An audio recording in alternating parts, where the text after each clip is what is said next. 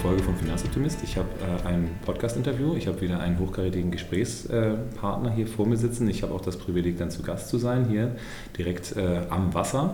Mögen Sie sich einmal kurz vorstellen?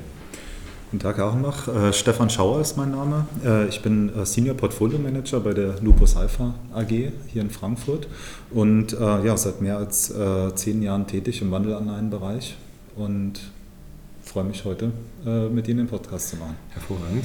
Ähm, da stellen sich mir natürlich gleich zwei Fragen. Die erste Frage ist zum einen, Wandel allein, äh, das hört sich ja nicht wie das typische Vehikel an, da können wir vielleicht uns ja auch ein bisschen noch drüber unterhalten. Und die zweite Frage ist, wie kriegt man denn Wandel allein hin, die auch nachhaltig sind? Weil äh, mein Podcast, da geht es ja eben um nachhaltiges Investment. Vielleicht starten wir damit mal. Also Lupus Alpha kennt es vielleicht auch nicht jeder. Äh, steckt das da schon in den Genen mit drin oder ist das äh, eher eine neue Entwicklung? Ja, also es steckt de facto in den Genen mit drin von Lupus Alpha. Lupus Alpha ist äh, 18 Jahre alt geworden dieses Jahr und äh, ist eine Eigentümergeführte, äh, ein eigentümergeführter Asset Manager aus dem ähm, ein mittelständisches äh, deutsches Unternehmen und hat sich auf vier Strategien äh, konzentriert. Es sind Nischenstrategien, es sind aktive Strategien, äh, ähm, die angeboten werden. Und es sind zum einen, und dafür ist Lupus Alpha auch äh, bekannt geworden, kleine und mittel, äh, mittlere Aktien, Small Mid Cap Equity, äh, die seit Anfang an ähm, ähm, angeboten werden. Äh, dann Liquid Alternatives, alternative Anlagen, wo zum Beispiel Vola-Strategien drunter fallen, CLOs, Structured Finance und äh, Wandelanleihen als vierter, vierter Baustein. Okay, also ich äh, will jetzt mal nicht jede einzelne englische äh, äh, Wortbeitrag dann äh, kommentieren, aber wir kümmern uns ja dann jetzt um Wandelanleihen dann dabei. Ähm, was macht Wandelanleihen denn vielleicht besonders? Also ja. das ist ja doch ein spezielles äh, Investment. Genau, es ist ein spezielles Investment und es ist im Prinzip eine hybride Anlageklasse, ähm, eine Mischung kann man sagen aus Anleihen und aus festverzinslichen Wertpapieren und Aktien. Es ist ein festverzinsliches Wertpapier, was in Aktien wandelbar ist unter gewissen Bedingungen. Und der Investor hat ein Recht, äh, in Aktien zu wandeln oder die Anleihe zurückzahlen zu lassen. Das ist eigentlich das Charmante, dass man auch an Aktienentwicklung partizipieren kann, aber mit dem Schutz einer Anleihe sozusagen. Okay. Und das hat man jederzeit das Recht? Also ist es so, dass man jetzt sagt, ich kaufe mir heute eine Anleihe und dann läuft die eine Ewigkeit und dann wandle ich sie irgendwann um oder wie funktioniert das? Ist ja typischerweise hat eine Wandelanleihe äh, eine Restlaufzeit, die ist in der Regel fünf Jahre. Es gibt Ausnahmen, manche laufen länger, manche laufen kürzer, aber die typische Wandelanleihe läuft fünf Jahre. Und man hat ähm, in dieser Zeit ähm, das Recht, ähm, in Aktien zu wandeln oder sich am Ende die Anleihe zurückzahlen zu lassen. Und aus ökonomischer Sicht würde der Investor dann das machen, was für ihn vorteilhafter ist. Das heißt, in sinkenden Aktienmärkten lieber den stabilen, sicheren Anleihe, Nennwert, den man investiert hat, zurückzahlen zu lassen. Oder wenn die Aktienmärkte sehr gut laufen, dann in die jeweilige Aktie zu wandeln oder äh, sich sozusagen oder den, äh, den Wert, den, ähm, ähm den Marktwert zu realisieren und zu verkaufen sozusagen. Okay, das hört sich ja sehr, sehr spannend an. Ähm, bei einem Investmentfonds ist es ja dann so, dass das mutmaßlich dann der Fondsmanager selber macht, der das Timing dann da setzt. Also ähm, setzt man dann sich irgendwie zwei, dreimal die Woche zusammen und sagt, heute wandeln wir mal äh, Anleihen in Aktien um oder wie funktioniert das? Ja, also in unserer Strategie wandeln wir gar nicht in Aktien, weil wir wollen kein gemischtes Portfolio haben am Ende des Tages. Wir haben nur Wandelanleihen im Portfolio, das heißt festverzinsliche Wertpapiere und wir wandeln explizit nicht in Aktien. Das hört sich im, erste, erst, im ersten Moment widersprüchlich an zu dem, was ich gesagt habe, aber man muss nicht in Aktien wandeln, um, diesen, äh, um, äh, um, um, um, diese positiven Aspekte der, äh, des äh, Aktienmarkt-Captures äh, äh, sozusagen mit ähm, zu realisieren, sondern es reicht, wenn man Wandelanleihen hält als Anleihe, in einer Anleiheform, die Marktentwicklung mitmacht und diese dann im Sekundärmarkt verkauft und den Gewinn, sage ich mal, realisiert, ohne dass man wirklich in die Aktien wandeln muss. Sekundärmarkt, das bedeutet, man geht dann an die Börse und äh, geht das, gibt das dann weiter? Ja, es ist, es ist ein ähm, außerbörslich äh, gehandelter Markt, ähm, was es auch für Privatinvestoren schwierig macht, in diese Anlageklasse direkt reinzugehen. Ähm, es gibt gewisse Markteintrittsbarrieren. Jede Wandelanleihe ist auch gelistet an den Börsen, aber der liquide Handel äh, findet eigentlich außerbörslich statt. Das heißt über spezialisierte Marktteilnehmer, große Brokerhäuser, globale globale Brokerhäuser, die, mit denen wir handeln und äh, es gibt äh, auch große Mindeststückelungen von Wandelanleihen, muss man sagen. Also eine Einheit Wandelanleihe ist häufig auch im Bereich 100.000 Euro oder größer auch zu finden. Das heißt, für, auch gerade für einen Privatinvestor, um ein äh, diversifiziertes Portfolio ähm, zu bilden, bräuchte man dann schon mehrere Millionen Euro eigentlich. Äh, ähm, und diese genannten Argumente würden eine, äh, eine Fondslösung eigentlich oder eine, eine, eine Lösung über einen Asset Manager sozusagen ähm, ähm, ähm empfehlen. Mhm.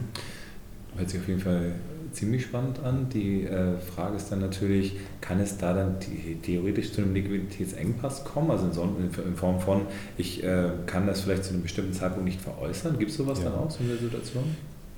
Gibt es eigentlich nicht. Wir haben tägliche Liquidität in den Fonds. Wir haben äh, über sämtliche Krisen, also sowohl bei äh, jetzt im vierten Quartal letztes Jahr kann man durchaus, denke ich, schon als größere Marktkorrektur auch bezeichnen, als auch in äh, damals in 2008, 2011 in der Europakrise äh, ähm, immer Liquidität äh, ähm, gehabt und konnten immer ähm, äh, den Fonds offen halten. Der war nie geschlossen sozusagen oder äh, es hat sich nie verzögert. Wir haben keine Liquiditätsprobleme, ähm, weil der, der Handel von Wandelanleihen ist nicht verzerrt äh, durch Zentralbankaktivität. Äh, das heißt, wie im normalen Unternehmensanleihe-Marktgeschäft, da ist der Markt äh, in den letzten Jahren sehr leer gekauft und gewesen von den Zentralbanken, sogenanntes Quantitative Easing-Programm der Zentralbanken.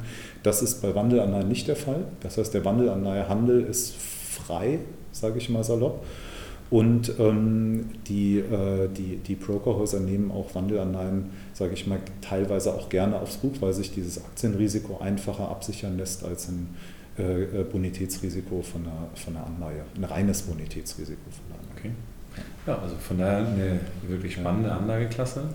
Ähm, und jetzt in diesem Segment wird es dann ja ähnlich wie in jedem anderen Segment auch die Möglichkeit geben, eine Bewertung zu machen, welches Unternehmen äh, verhält sich umweltseitig vernünftig, welches verhält sich genau. sozial vernünftig oder welches verhält sich eben aus äh, Corporate Governance, also aus Unternehmensführung dann gut. Ähm, woher bekommt man diese Informationen? Also äh, das ist ja häufig das größte Problem, die Transparenz mhm. und auch die Informationslage. Wie kommen Sie daran? Genau, wir arbeiten hier mit, äh, mit, mit einem Partner zusammen sozusagen, mit der, mit der IMUG mhm. Ähm, und bekommen dort von deren Nachhaltigkeitsplattform und deren Nachhaltigkeitsanalysten ähm, eine Einschätzung zu jedem Unternehmen, wie äh, nachhaltig äh, ähm, aus den genannten Gründen, die Sie gesagt haben, also ähm, äh, ein Unternehmen ist und investieren dann gemäß einem vordefinierten Investmentansatz in den Fonds rein. Ja, E-Book hatte ich ja glücklicherweise auch schon mal im, im, Podcast mit drin gehabt. Also von daher, wer jetzt da draußen ist und sagt, was ist denn E-Book eigentlich, einmal kurz ein paar Seiten zurückspulen und dann äh, könnt ihr da mal auch reinhören in den Herrn Wilhelm. Ähm, aber wir gehen da mal ein Stückchen weiter. Das heißt, ähm, der, der Fonds an sich hat jetzt Nachhaltigkeitskriterien. Wie wirkt sich das denn, ich sage es mal, umsatzseitig für den Fonds aus? Also ist es jetzt besser in den Köpfen drin, dass man sagt, hey, ich kaufe mir jetzt extra so einen Wandelanleihenfonds, weil der nachhaltig ist? Oder wie ist da das Feedback von außen? Das Feedback ist ähm, sehr positiv, muss ich sagen. Wir haben auch äh, ja, den Fonds, ich sag mal, auf starkes Interesse in dem Bereich äh, ähm, ähm, reagiert und haben den Fonds aufgelegt. Also wir haben als Lupus Alpha auch historisch viele Kunden im kirchlichen Bereich zum Beispiel, auch viele Pensionskassen, die da ähm, ähm, per Definition sehr viel Wert drauf legen auf nachhaltige Geldanlage und äh, da ist das Feedback sehr, sehr positiv gewesen und auch äh, jetzt äh, in, wir haben den Fonds am 1. März letzten Jahres aufgelegt, also hat jetzt ein Dreivierteljahr knapp, wo er live ist, haben wir viele Kundenmeetings schon gehabt, vielen Veranstaltungen, kriegen sehr sehr positive Rückmeldungen und sehr großes Interesse. Und der Fonds ist jetzt immerhin äh, ähm, in den ersten Monaten schon auf knapp 45 Millionen äh, Volumen herangewachsen. Mhm. Jetzt äh, haben Sie ja selber vorhin was zum Thema vieles Quartal gesagt. Ähm, jetzt gab es ja so die eine oder andere Anlageklasse, die sehr stark verloren hat. Mhm. Äh, wie hat sich das auf, auf diesen Fonds jetzt eben ausgewirkt? Also ja. lief das dann besser? Ja, also es ist eine relative Betrachtung im Finanzmarkt natürlich. Wir haben da eine Aktiensensitivität drin in dem Produkt, es ist eine Anleihekomponente drin, also es ist eine Zinskomponente drin, es ist eine ähm, ja, Unternehmenskomponente drin, was zum Beispiel Risikoaufschläge angeht. Das heißt, man muss es, um eine, eine qualifizierte Antwort zu geben, muss ich das relativieren natürlich. Und der Fonds hat jetzt im, im vierten Quartal ca. 4 bis 5 Prozent äh, an Marktwert sozusagen verloren, äh, was, denke ich, was in Ordnung ist, also ca ein Drittel bis die Hälfte von den globalen Aktienmärkten. Mhm. Und das ist sozusagen, was wir, auch, was wir auch beabsichtigen. Das heißt, mit Wandelanleihen ist die Daumenregel, dass man zwei Drittel der Bewegung nach oben mitnimmt von den Aktienmärkten und nur ein Drittel nach unten. Und das hat sich auch bewiesen in diesem schwierigen vierten Quartal 2018, äh, was wir in den Finanzmärkten gesehen haben. Was ja vielleicht auch ganz dankbar ist, also gerade so Krisenphasen, das ist ja für uns auch mal das Thema, da sieht man dann ja, ist der Fondsmanager das wert, was er äh, an Einnahmen hat oder nicht. Und gerade in solchen Krisenphasen, das ist ja für die meisten Menschen in Deutschland dann ja eher der entscheidendere Faktor, wie stark kann man ein Investment mal verlieren. Aber das ist doch eine, ein schönes Signal, wenn man sagt, es gibt eine Anlageklasse, die sich zum einen von der Europäischen Union abkoppelt und zum anderen dann äh, auch in Verlustphasen ein bisschen weniger stark verliert. Ja, also von der, von der, von der EZB im gewissen Sinne, dass, es, dass sie nicht abhängig ist von diesem Kaufprogramm.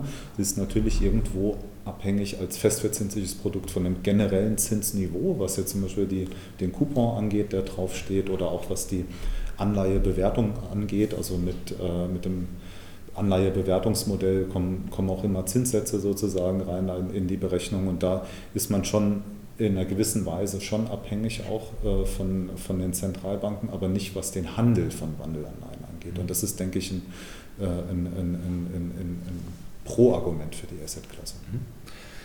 Sehr, sehr spannend. Ähm, jetzt wir können ja sonst insgesamt mal über den Nachhaltigkeitsansatz dann nochmal sprechen. Ja. Es gibt ja verschiedenste Ansätze, wie man da reingehen kann. Theoretisch könnte man sich auch vorstellen, Impact Investment Ansatz ja. zu machen. Ist das vielleicht ein bisschen schwierig in der, mhm. in der Situation, aber äh, welchen, welchen Ansatz fahren Sie denn da mit dem Fonds? Also was, ja. auf was kann man sich da verlassen, wenn man sagt, man geht zu Lupus Alpha hin? Mhm. Ja. Wir haben ähm, einen äh, Ansatz, der vor allem auf die Sustainable Development Goals der Vereinten Nationen aus ist. Das heißt, jedes Unternehmen, in das wir investieren, sollte einen positiven Beitrag zu einem der 17 Ziele äh, der Vereinten Nationen haben.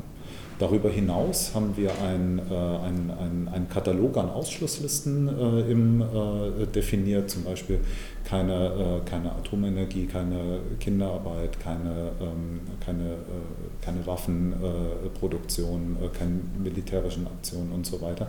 Das heißt, äh, das ist etwas, was, was viele Nachhaltigkeitseinsätze natürlich haben, diese Ausschlusskriterien, die haben wir auch. Darüber hinaus aber, und das unterscheidet sich ein bisschen gerade im Wandelanleihenbereich zu anderen Anbietern, diese positiven Beiträge zu den Vereinten Nationen. Okay. Ja. Und ähm, gehen Sie dann selber vor Ort hin und sprechen mit den Unternehmen und sagen, hier, was für einen Beitrag leistet ihr oder wie funktioniert das? Ja, also wir, ich sag mal sowohl als auch, also wir arbeiten ja mit der, mit der IMUG zusammen als, ähm, als Partner für die Einschätzung der, Nachhaltig, Einschätzung der Nachhaltigkeit. Das heißt, zum einen nehmen wir deren äh, äh Input und ähm, deren äh, ähm, ja, äh, Scores, also es gibt da gewisse Bewertungskennzahlen, wo ein Unternehmen ähm, eingeordnet wird, wie viel Prozent und wie viel Beiträge deren Umsetzer und Dienstleistungen zu diesen 17 Zielen äh, der Vereinten Nationen ähm, beigetragen wird. Das heißt, das nutzen wir das äh, als, äh, als Entscheidungskriterium für uns, für den Investmentprozess. Aber auch, wenn wir, sag mal, die ganz klassische ökonomische Analyse machen als Fondsmanager und mit den Unternehmen sprechen, in Unternehmensmeetings vor Ort sind, auf, auf, auf Roadshows sind, auf Konferenzen sind und da mit, mit CEOs oder mit CFOs der Unternehmen sprechen, da gehen wir auch direkt auf, äh, auf, auf Themen ein. Nur es gibt einen entscheidenden Unterschied. Als Wandelanleiheninhaber haben wir noch keine Stimmrechte. Das heißt, das Thema Dialogstrategien und Impact Investing ist nur äh, bedingt möglich, äh, nämlich dadurch, dass wir halt kein formales Stimmrecht haben. Und das heißt, da sind wir in der Tat auf diese Gespräche ähm, ähm, ähm beschränkt, sage ich mal.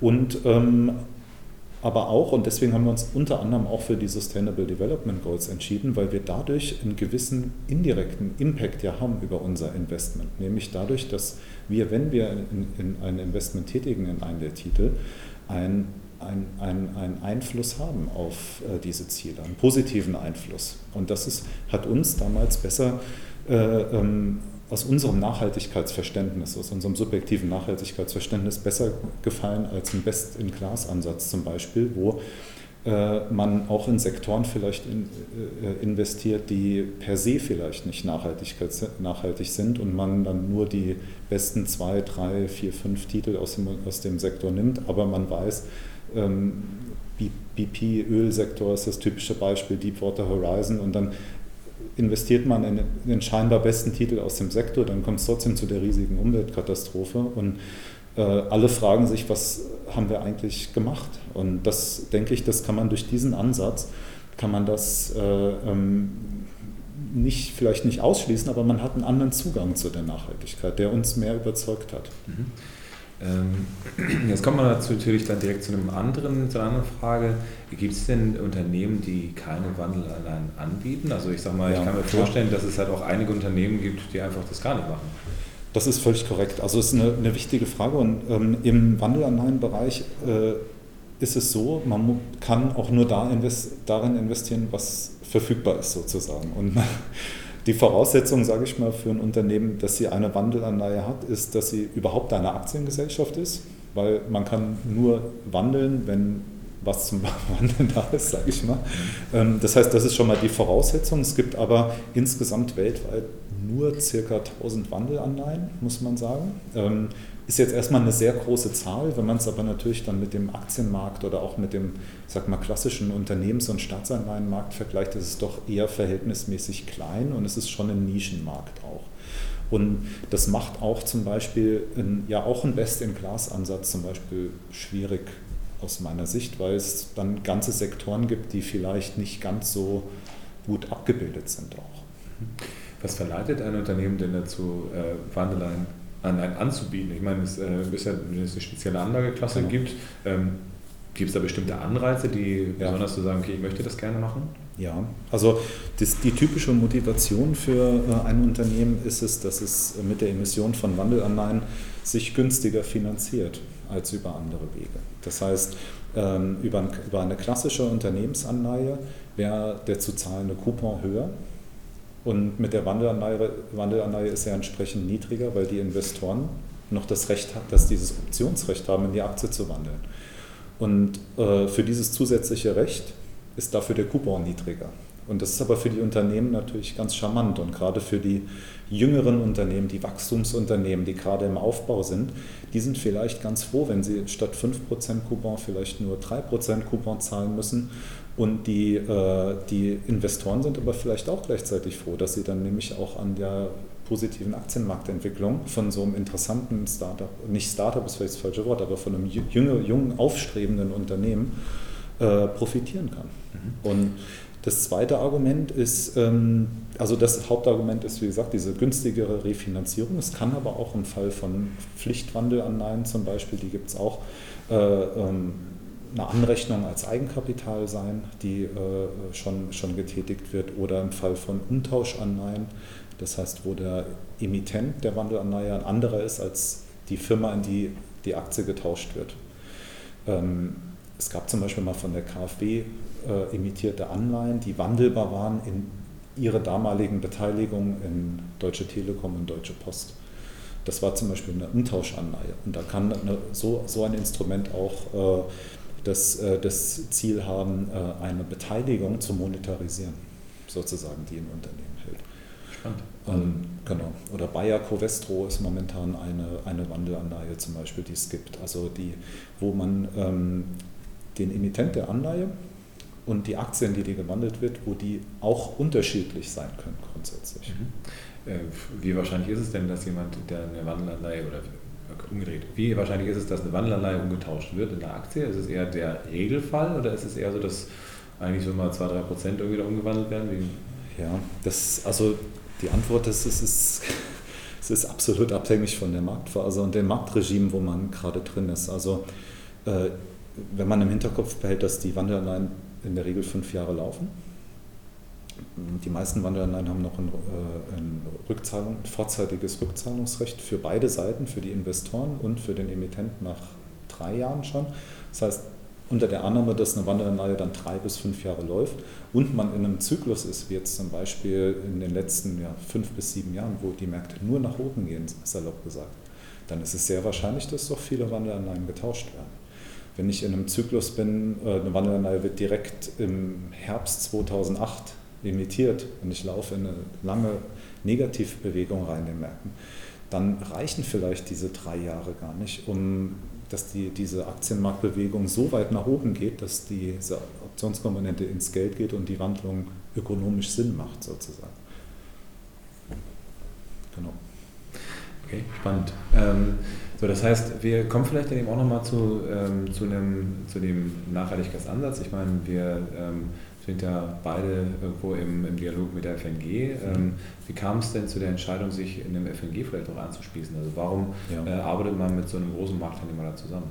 Ja, also für, für uns hat es äh, mehrere, äh, mehrere Vorteile, mit, äh, mit, mit, mit, mit FNG zusammenzuarbeiten und mit, auch mit anderen. Wir haben ja zum Beispiel auch das österreichische Umweltzeichen äh, letztes Jahr verliehen bekommen, äh, dass wir zum einen im Austausch sind natürlich äh, im wachsenden Thema Nachhaltigkeit und wie geht man das Thema an, wie machen andere das und sich, sich permanent austauscht und reflektiert aber auch um, insbesondere mit dem Siegel, was wir äh, von der FNG bekommen haben jetzt äh, im, im Herbst 2018, dass wir unseren Investoren auch äh, ein, ja, eine vertrauensbildende Maßnahme in dem Thema zeigen, dass sie äh, sehen, wir haben sind diese strenge Prüfung durchlaufen, äh, mussten sehr viele Fragen beantworten, wie wir den Ansatz haben. Das Portfolio wurde auf jeden Einzeltitel durchschaut und geprüft, ähm, wie machen wir als Haus äh, Nachhaltigkeit, wie machen wir Dialogstrategien, wie sind wir in Kontakt mit den Unternehmen, ist die Eigentümerstruktur ähm, ähm, nachhaltig und so weiter. Es sind sehr, sehr viele Fragen gestellt worden dort.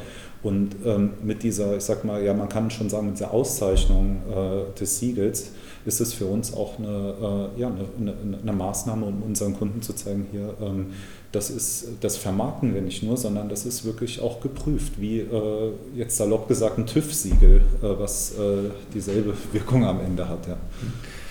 Und wenn wir uns ein bisschen in die Zukunft bewegen, also wohin äh, geht die Reise denn dabei? Also wenn Sie jetzt schon 45 ja. Millionen eingesammelt haben, ja. Äh, wo sehen Sie sich denn in den nächsten drei, fünf Jahren? Also ähm, kann man dann Lupus Alpha dann als Maßstab in dem Bereich sehen oder ähm, als, als Leuchtturmprojekt für andere äh, Marktteilnehmer? Was, was wäre Ihr Wunsch?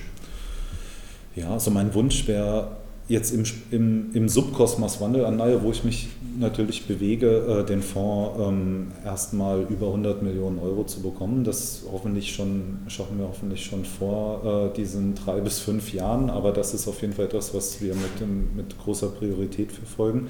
Aber auch das Thema Nachhaltigkeit generell äh, ja, weiter zu verfolgen, weiterzuentwickeln. Ähm, ähm, die die Ansätze ähm, immer wieder zu hinterfragen, auch äh, ähm, ähm, neue Produkte in dem Bereich aufzulegen. Äh, plan jetzt dieses Jahr auch einen, Aktienfonds zum Beispiel in dem Bereich auch also mit dem nachhaltigen Ansatz aufzulegen. Das heißt, das Thema generell auch als Haus weiterzubringen. Das mhm. ist äh, etwas, was wir beabsichtigen. Hervorragend, also das das Outreach zu erhöhen, wie man es neudeutsch sagen würde. Vielleicht kriegen wir es heute auch durch den Podcast dann hin. Das heißt, ich äh, hoffe, es hat euch allen Spaß gemacht, die jetzt hier zuhören. Äh, vielen lieben Dank auf jeden Fall, dass wir heute hier sein durften. Und äh, weitere Informationen findet man auf welcher Seite? Auf lupusalpha.de zusammengeschrieben. Hervorragend. Ne, oder halt bei finanzoptimist.com slash podcast findet man dann natürlich eben auch weitere Podcasts, zum Beispiel E-Book. Aber äh, bleibt uns weiter auf jeden Fall gewogen. Wie gesagt, vielen Dank fürs Gespräch, vielen Dank für die Einladung. Vielen, vielen Dank. Dankeschön.